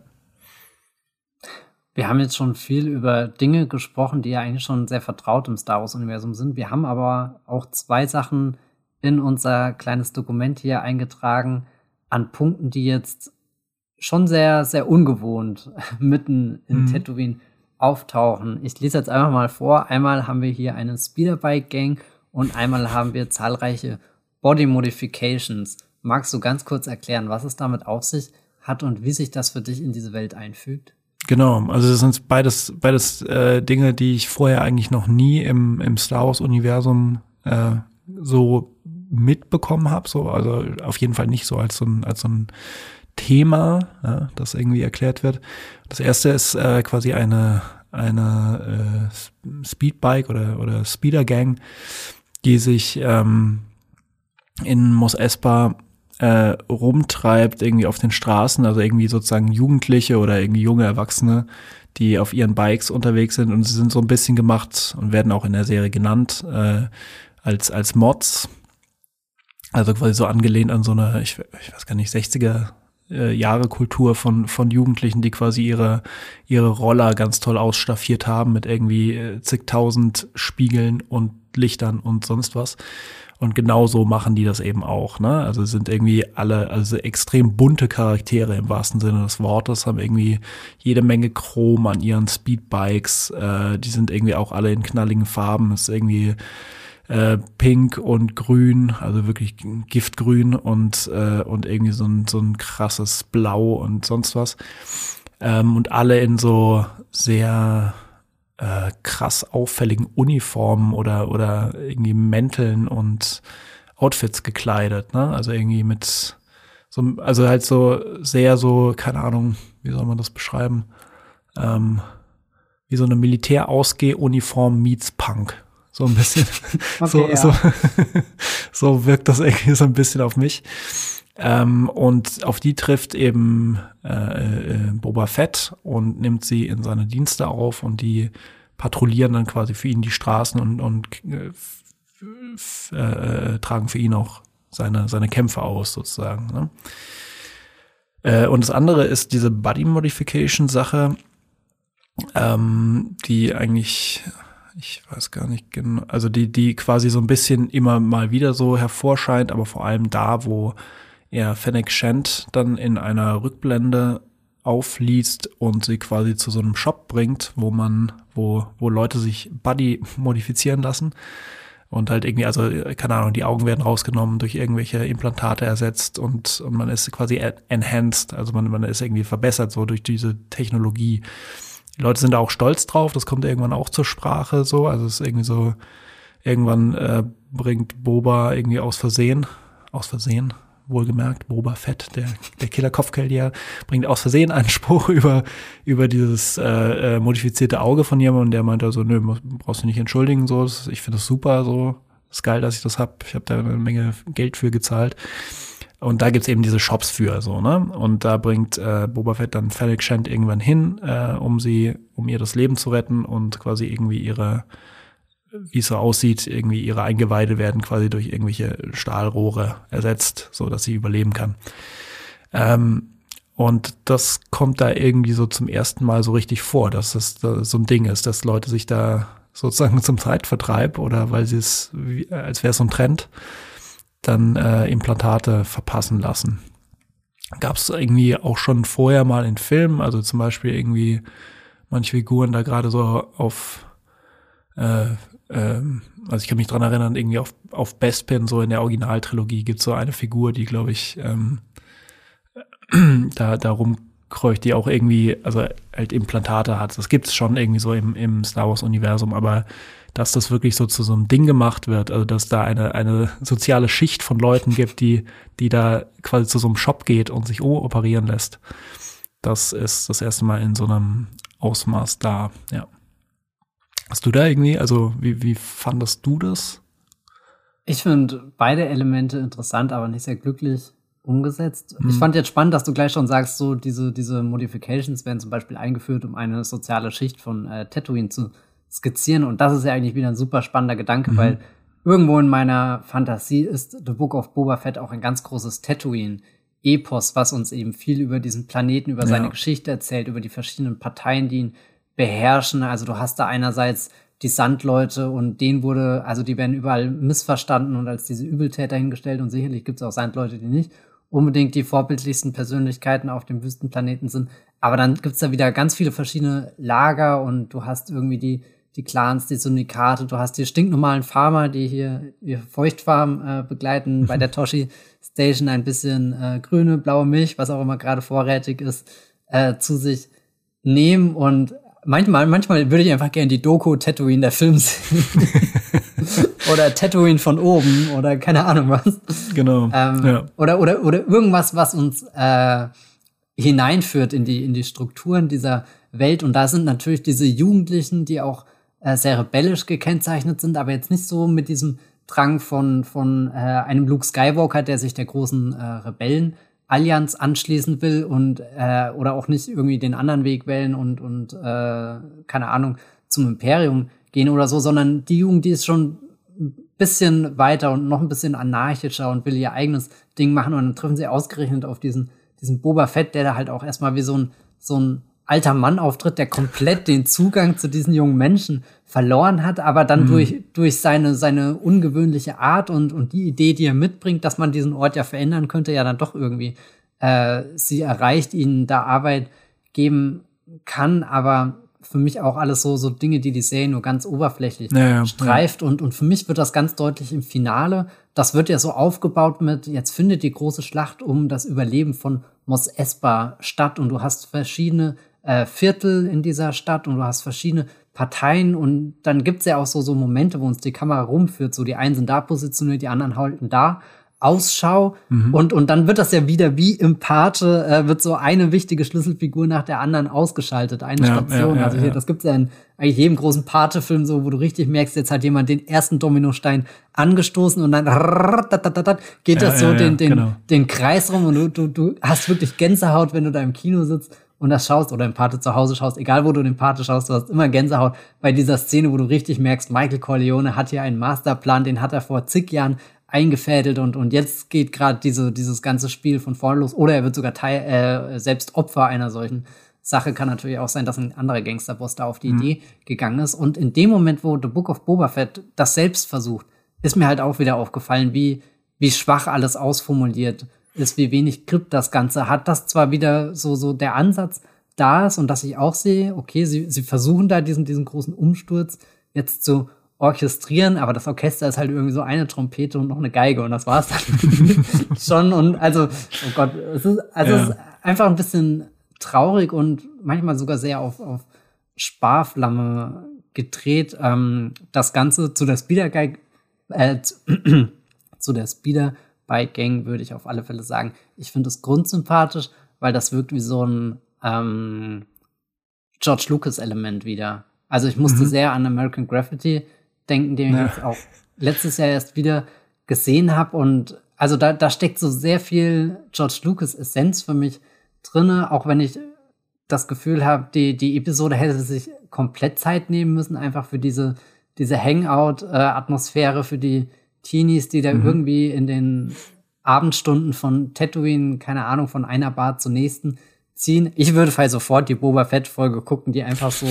äh, Toshi Station 40 Minuten lang, wer kommt alles raus, wer geht alles ja, ja. rein, was sind die Gespräche, die dort stattfinden. Ähm, ich glaube, da, da, ich, ich weiß nicht, ob das eine gute Star Wars-Serie ausmachen würde, aber äh, so rein als, als äh, George Lucas-Fan, der, der ja nicht nur Star Wars ist, und, sondern der ja auch ganz viele andere Einflüsse hat und, und ich meine, die paar Sachen, die er neben Star Wars noch gedreht haben, sind ja auch alle super fantastisch mhm. und interessant anzuschauen. Und American Graffiti ist da ein Element, was dann zum Beispiel in Prequels ist das ja auch immer sehr, sehr dominant äh, vertreten, der, der Einfluss davon. Und das hätte ich begrüßt, wenn das ehrlich gesagt noch ein bisschen mehr in ja. Boba Fett gesehen äh, oder, oder einfach vertreten wäre und nicht nur einmal so kurz reingeholt, weil diese Gang ja auch ziemlich schnell wieder aus der Handlung rausfällt. Also ich habe ja auch zu keiner Sekunde abgekauft, dass sie jetzt wirklich ein Teil von Boba Fetts Familie ist, mhm. sondern halt nur ja. dann, wenn es diese vier Minuten, wo es für die Handlung wirklich relevant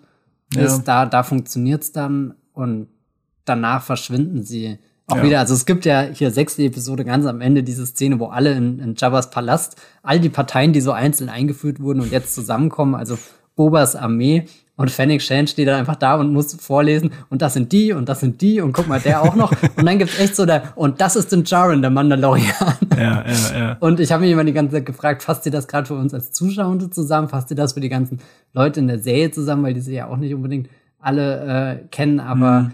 das ist so, so irgendwie so ein schönes äh, Sinnbild für mich für die Unbeholfenheit, mit der Boba Fett seine Figuren mhm. zusammenbringt. Ja, also es ist ja auch irgendwie gerade bei dieser Speedbike-Gang irgendwie so ein bisschen so, es hat alles diese tollen Ansätze. Also es hat irgendwie, es gibt so, keine Ahnung, dieses, dieses ganze, du, du kannst ja so Storylines hat man da irgendwie so direkt im Kopf, wenn man die Figuren sieht, ja. Also man, wie die wohl gekämpft haben, so in ihrer Jugend, um sich irgendwie durchzusetzen. Vielleicht kommen die irgendwie aus den ärmsten Familien oder vielleicht ist keine Ahnung, die, die eine von denen ist eigentlich die Tochter von irgendeinem ultrareichen Feuchtfarmer und rebelliert einfach irgendwie so ein bisschen, ne? Oder ähm, wie kam es irgendwie dazu, dass sie alle irgendwie diese Body Modification so sehr feiern? Oder äh, was, was, ne, also was, wie, wie ist das so mit dem Arbeitsmarkt irgendwie in, in Mos Espa? So, ist es wirklich so verzweifelt, so.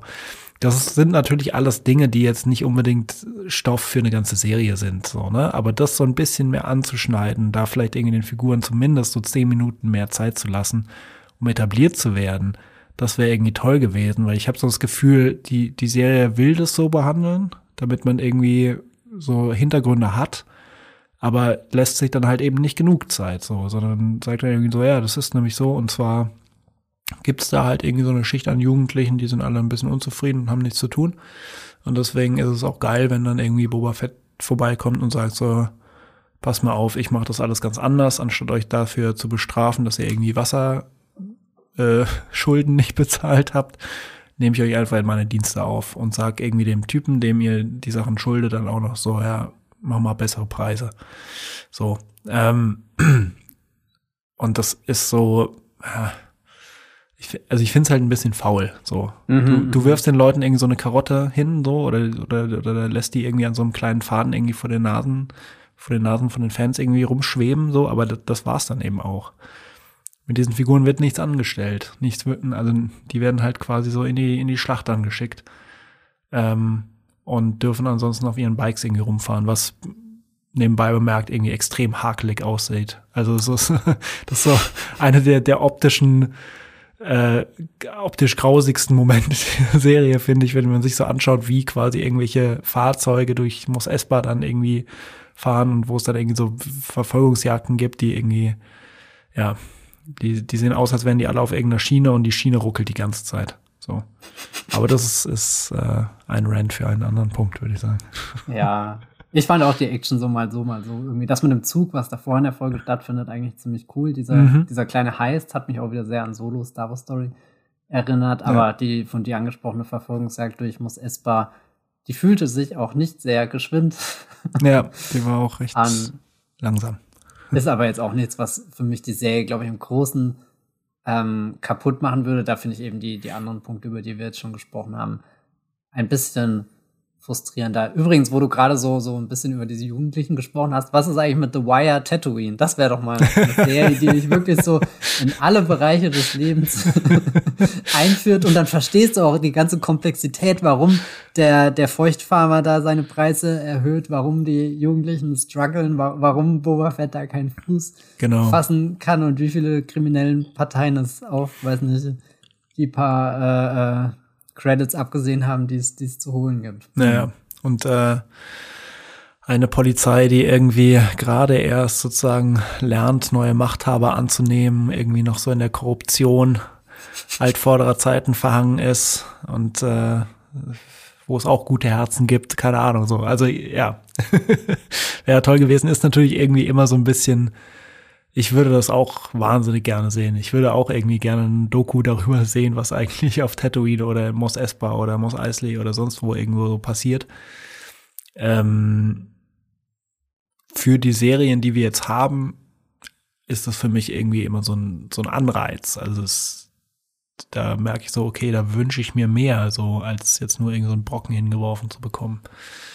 Also wenn ihr schon irgendwie dann die kleinen Strukturen beleuchtet, die vorher nie beleuchtet wurden, ne? Weil wie ich, wie ich meine, das sind ja immer irgendwie Heldenreisen. Das interessiert einfach nie. Also das interessiert für diese Struktur an Story nicht, wer da irgendwo äh, mit Feuchtfarben sein Geld verdient oder wer da irgendwie so die, die, die zurückgelassene Jugend irgendeiner, ähm, irgendeines hässlichen Raumhafens ist. So.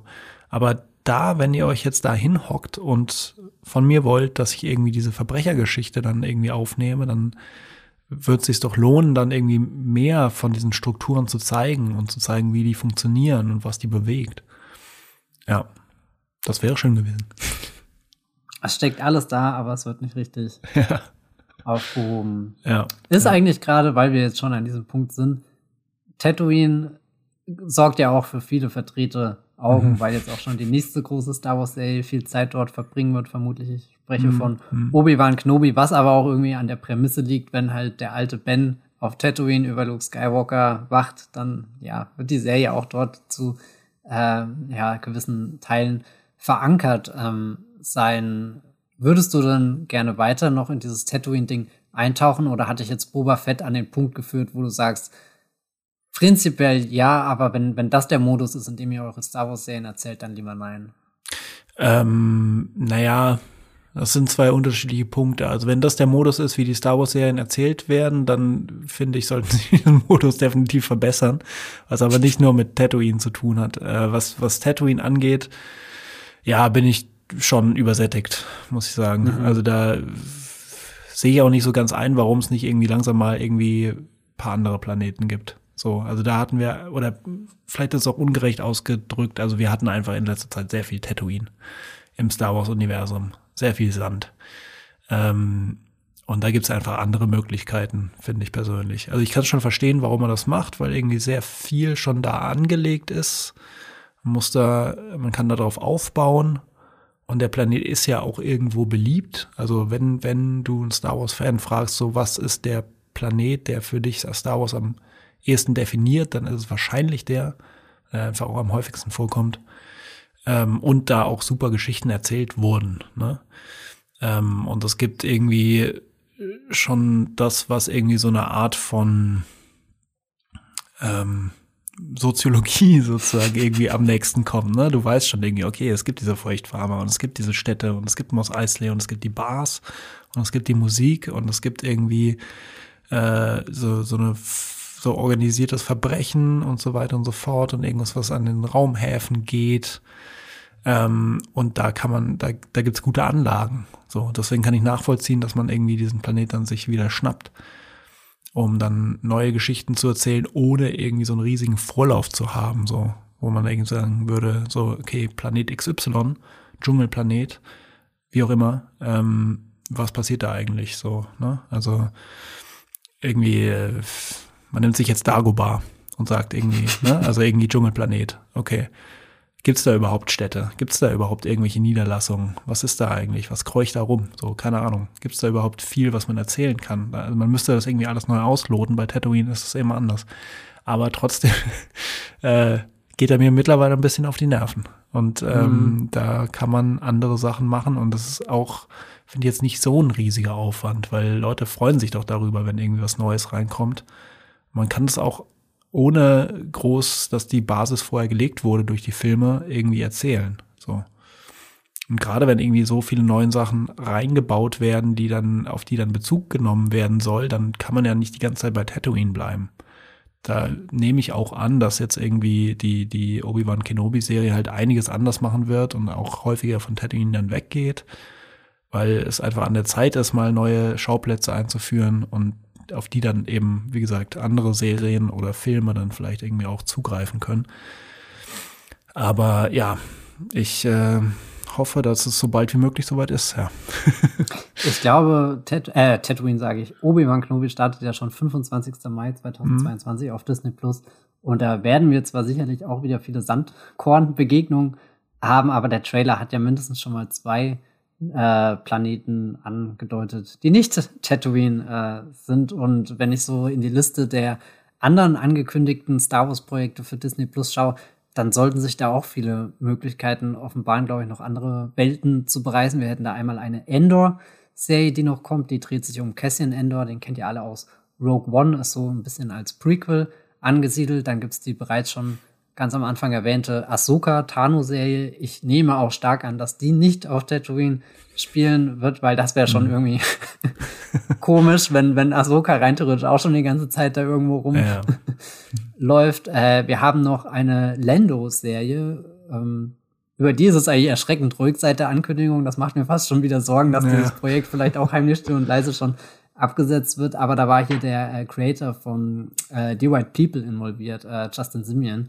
Deswegen, den finde ich eigentlich sehr interessant. Da, da will mich interessieren, was er für einen Take hat. Und ich bin mir ziemlich sicher, dass sein Take nicht nur Tatooine und Sand ist, sondern gerade gerade Lando, der muss doch an den luxuriösesten Orten der Galaxis rumgekommen sein, bis er sich irgendwie Cloud City hochgezogen ähm, ja. hat, könnte ich mir vorstellen. Und die größte Hoffnung, was, was, was Neues im Star Wars-Universum angeht, glaube ich, lastet sowieso auf den Schultern von der Acolyte.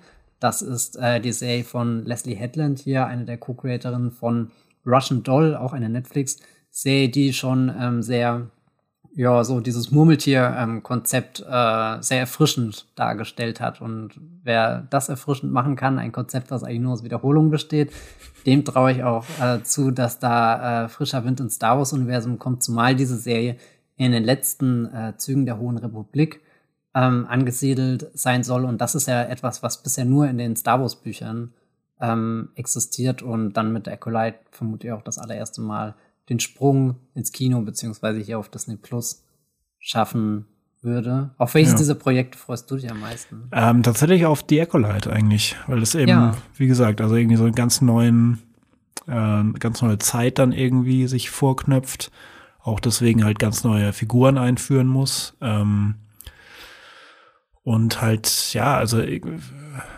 Dinge damit beleuchtet, die wir vorher noch nicht so richtig gesehen haben. Ne? Also wir haben die Republik irgendwie schon immer so gesehen, wo sie entweder so am Abnibbeln war oder am Aufbauen oder halt nicht da. Ähm, aber irgendwie so eine, eine Republik zu sehen, die irgendwie schon seit tausenden Jahren so funktioniert und irgendwie noch weitere tausend Jahre irgendwie weiter funktionieren soll, mehr oder weniger. ähm, die die finde ich erstmal spannend. Also auch vor dem ganzen Hintergrund. Also irgendwie wie, wie war das eben abseits der Skywalker-Saga? So wie, wir haben da irgendwie, welche Konflikte gibt's da überhaupt, ne? Also, wenn man nicht alles irgendwie so an diesem, an diesem Paradigmenwechsel an Sith-Wiederkehr festmacht, sondern irgendwie sagt so, okay, wir haben sowieso die ganze Zeit Krieg mit den Sith oder wir haben äh, ähm, wir haben andere Probleme mit anderen dunklen Mächten irgendwie im Universum oder wie auch immer. Je nachdem, äh, in welcher Zeit es dann spielt, dann finde ich das erstmal spannend. Aber es nimmt natürlich quasi der, der Serie auch so ein bisschen äh, die Struktur, die ganz viele andere Star Wars Filme und Serien dann irgendwie haben, zeitlich. Ähm, und deswegen, also fasziniert mich das einfach und, und ja, bin sehr gespannt, was sie dann damit anstellen.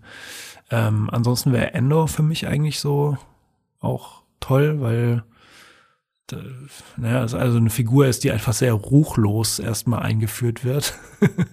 Bisher in, in Rogue One. Ähm, und ja, da, da bin ich mal gespannt, was, was die Serie damit macht. Wie ist es bei dir? Ui, äh, alle. Aber ich glaube am meisten jetzt schon auf die Obi-Wan Kenobi-Serie. Das äh, dürfte mein Prequel-Herz sehr, sehr, sehr hochschlagen lassen. Also schon mhm. allein der Trailer hat mich sehr glücklich gemacht, äh, Ewan McGregor wieder in dieser Rolle zu sehen. Ich bin auch super neugierig, was sie mit Hayden Christensen machen. Ich hoffe, sie mhm. verstecken ihn nicht die ganze Zeit hinter der Darth Vader-Maske. Das wäre irgendwie schade. Aber ja. ja, da finden sie bestimmt Wege, um äh, ihn noch ein bisschen mehr in den Vordergrund ähm, zu rücken. Ja, das denke ich auch. Das wäre, ja, das wäre ansonsten Verschwendung. Eine letzte Frage, um noch mal kurz den Bogen zu schlagen. Vielleicht magst du das auch mit einem kleinen Fazit zu The Book of Boba Fett äh, verbinden. Würdest du Staffel 2 schauen? Auf jeden Fall.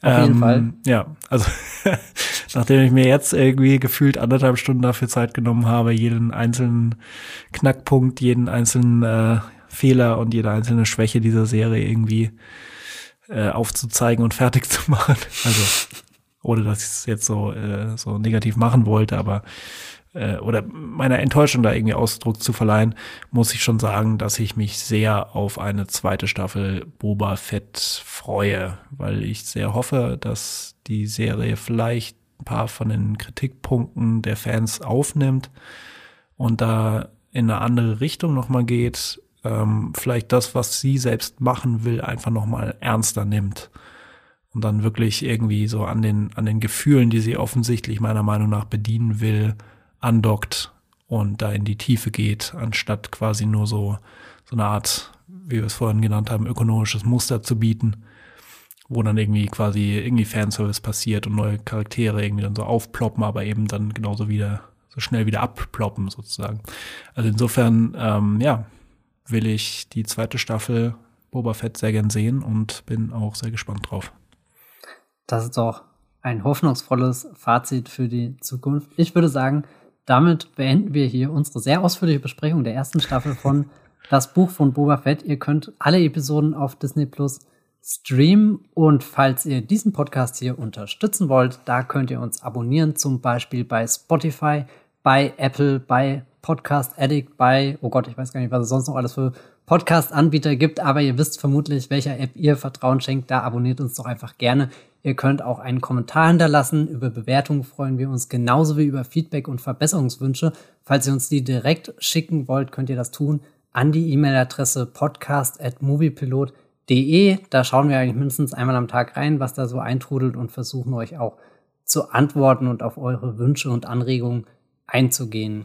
Wenn ihr ansonsten auf dem Laufenden bleiben wollt, dann könnt ihr gerne auch bei Twitter auf ein Follow klicken, nämlich bei Streamgestöber. Da sind wir mit OE vertreten. Der Streamgestoeber-Account äh, postet alle Updates zum Podcast hier. Und Jan Felix, jetzt noch eine Frage an dich. Wenn die ganzen Zuhörenden da draußen mehr von dir wissen wollen, wo können sie denn im Internet etwas über dich herausfinden und das soll sie jetzt nicht creepy anhören, sondern wo schreibst du spannende Texte über Star Wars? ähm, ja, vor allem bei Moviepilot äh, würde ich sagen, ist die erste Anlaufstelle. Da schreibe ich ja ein paar Texte über Star Wars, schreibe vor allem irgendwie aber auch über äh, viele Actionfilme, äh, viel zu Sylvester Stallone, viel zu neuen Sachen, die irgendwie rauskommen. Ähm, genau. Und ja, da kann man vor allem was von mir lesen. Ansonsten findet man mich aber auch zum Beispiel auf Facebook unter meinem Klarnamen.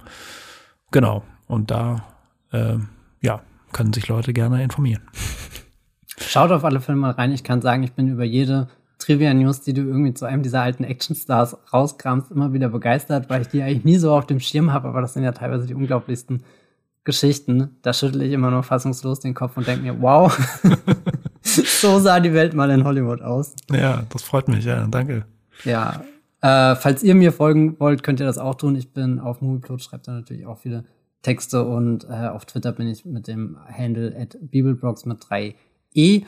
Unterwegs und falls ihr noch mehr Star Wars Podcast Input braucht, wir haben hier in Streamgestöber schon mehrfach über die weit entfernte Galaxis gesprochen, unter anderem über The Mandalorian Staffel 1 und 2 und erst vor ein paar Wochen habe ich mich mit Max zusammengesetzt, um herauszufinden, wer denn überhaupt die besseren Serien auf Disney Plus hat. Ich nehme die Star Wars Position ein, Max argumentiert für die Marvel Position. Es ist aber gar nicht so sehr ein Wettkampf, sondern wir loten das einfach nach verschiedenen Kategorien aus und gucken dann, was macht das eine oder das andere Franchise besser. Jetzt sind wir aber wirklich hier am Schlusspunkt angekommen. Ich bedanke mich bei dir, Jan Felix, dass du da warst.